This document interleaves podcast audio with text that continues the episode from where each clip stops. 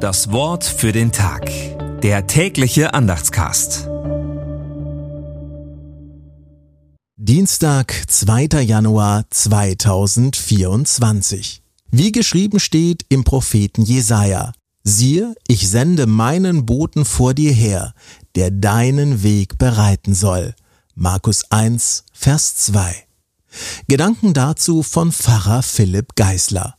Fokussiert bleiben. Johannes der Täufer erinnert mich an einen Läufer, der für Olympia trainiert.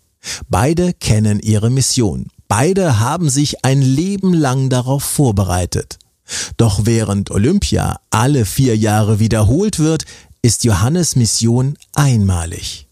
600 Jahre zuvor wurde sie ausgerufen. Er soll der Wegbereiter des Herrn sein, sein Herold, sein Vorläufer. Deshalb ist er fokussiert wie ein Athlet. Trainingslager Wüste. Keine Ablenkung, kein Alkohol, kein Fett, nur Konzentration, hochwertige Proteine und Kohlenhydrate. Wann war ich das letzte Mal so fokussiert? Wann war mir zuletzt so klar, wofür ich leben möchte?